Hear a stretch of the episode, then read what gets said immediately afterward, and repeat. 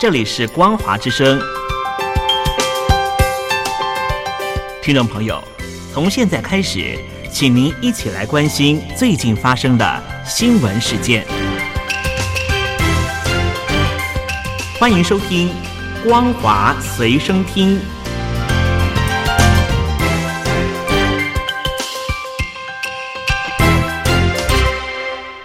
各位听众朋友，您好，欢迎收听今天的《光华随身听》，我是苏燕。首先带您关心，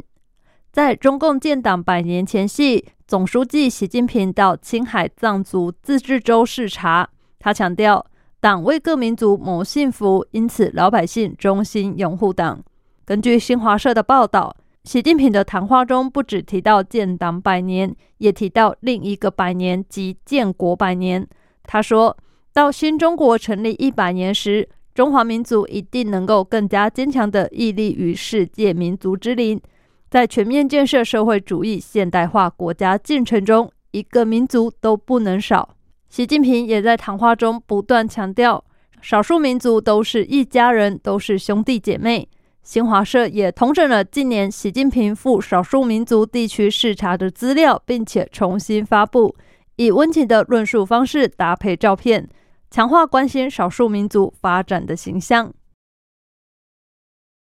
中国国务院委员兼外长王毅日前和韩国外长郑义溶通话时提出，双方要加快中韩自贸协定第二阶段谈判。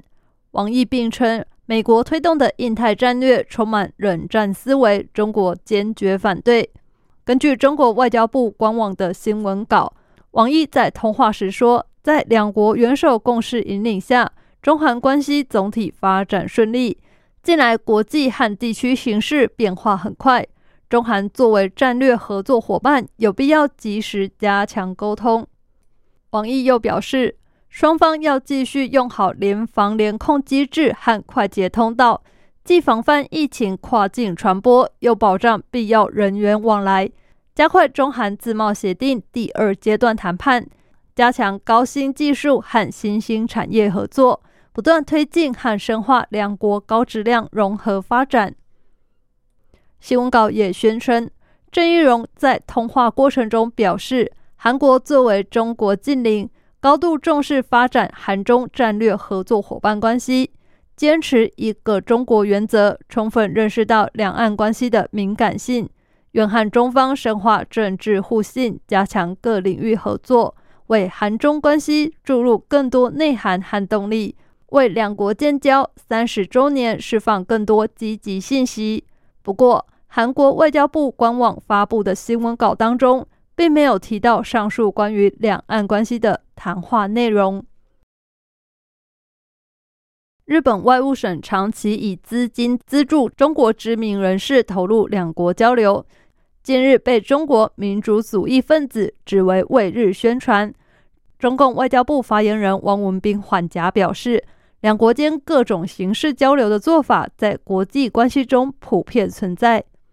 汪文斌表示，国与国之间以各种形式开展人员互访交流的做法，在国际关系实践当中普遍存在。中日互为重要近邻，两国人员往来十分密切。中日邦交正常化以来，近半个世纪里，双方由政府支持推动的人员交流不胜枚举，为两国关系发展做出了积极贡献。而汪文斌也提到，中方希望通过中日间持续健康稳定的人员交流，实现增进理解、建立信任、深化友谊的目标。根据官方通报。中国接种新冠肺炎疫苗已经突破八亿剂。今天有一款名为科维福的疫苗获准投入紧急使用，使得中国目前投用的国产疫苗增加到七款。根据科技日报报道，由中国医学科学院医学生物学研究所自主研发的科维福新冠肺炎灭活疫苗，首批在今天上市，供应国内紧急使用。科维福需要接种两剂。每季间隔二到四周，目前接种的年龄为十八岁以及以上人群。而在中国近期全面加快接种疫苗之后，官方调整策略，要求六月十号到三十号暂缓施打第一剂，优先保障已经接种第一剂超过二十八天的民众接种第二剂。但是，目前在本土疫情最为紧张的广东省，许多民众在网络上抱怨，疫苗接种 App 显示已被预约一空，根本不能预约。香港当局表示，国际货币基金发表报告，再次肯定香港作为国际金融中心，具备稳健强韧的金融体系、有效的宏观经济和审慎政策，以及健全的规管及监管框架。据公布，国际货币基金在报告中赞扬香港的宏观经济和审慎政策。为香港应对目前的经济放缓情况以及未来的冲击提供了重要缓冲。此外，在巨大外汇存底的支持下，香港的联系汇率制度继续为金融稳定带来支持。报告也同时肯定，香港拥有世界上其中一个规模最大的金融业。香港银行体系的资产相当于本地生产毛额约九点五倍。并且是多家具备全球系统重要性银行的盈利及总资产的主要来源地。财政司司长陈茂波说：“港府欢迎基金组织再次肯定香港的国际金融中心地位，港方会继续巩固核心范畴，充分发挥香港独特的优势，并且开拓新的经济增长领域，以确保香港长远的竞争力以及长期繁荣。”在反送中运动两周年之际，正在狱中的香港社会民主连线秘书长吴文远呼吁港人继续为抵抗独裁政权发声。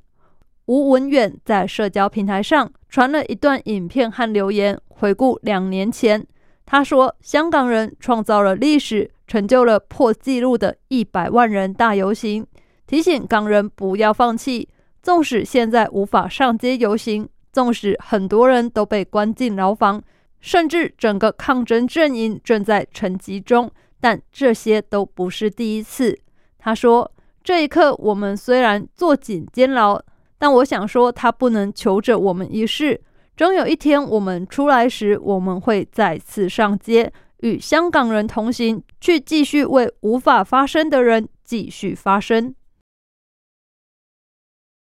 英国政府发表声明表示，美国总统拜登和英国首相强生预计将同意共同努力，尽快开放两国旅游。根据路透社的报道，拜登政府正和英国、加拿大、墨西哥以及欧洲联盟组成专家工作小组，要决定如何最完善做到在全球因为新冠肺炎疫情实施限制十五个月之后，安全的重启旅游。美国和英国的航空业者表示，他们预期美国最快会在七月四号左右之后才会解除入境限制，而航空公司和其他人已经对美国政府施压，要求对身在英国、欧洲二十六个没有边境管制的生根国家——爱尔兰、中国、印度、南非、伊朗和巴西的多数非美国公民解除入境限制。新加坡外交部表示，澳洲总理莫里森将在今天访问新加坡，与新国总理李显龙会谈，讨论双边合作以及国际情势。这是疫情以来首度有外国领袖正式访问新加坡，而会后两人也将举行联合视讯记者会。新加坡外交部表示，新澳领袖会议是两国全面战略伙伴关系协定所设立的机制。两国领导人每年会面，讨论双边合作，并且针对区域及国际情势交换意见。上一届的新澳领袖会议在去年三月举行，受到新冠肺炎疫情的影响，会议以视讯方式进行。而莫里森这次访问新加坡，是自疫情以来首度有外国领袖正式访问新加坡。以上新闻由苏燕为您编辑播报。感谢您收听今天的光华随身听，我们下次再见。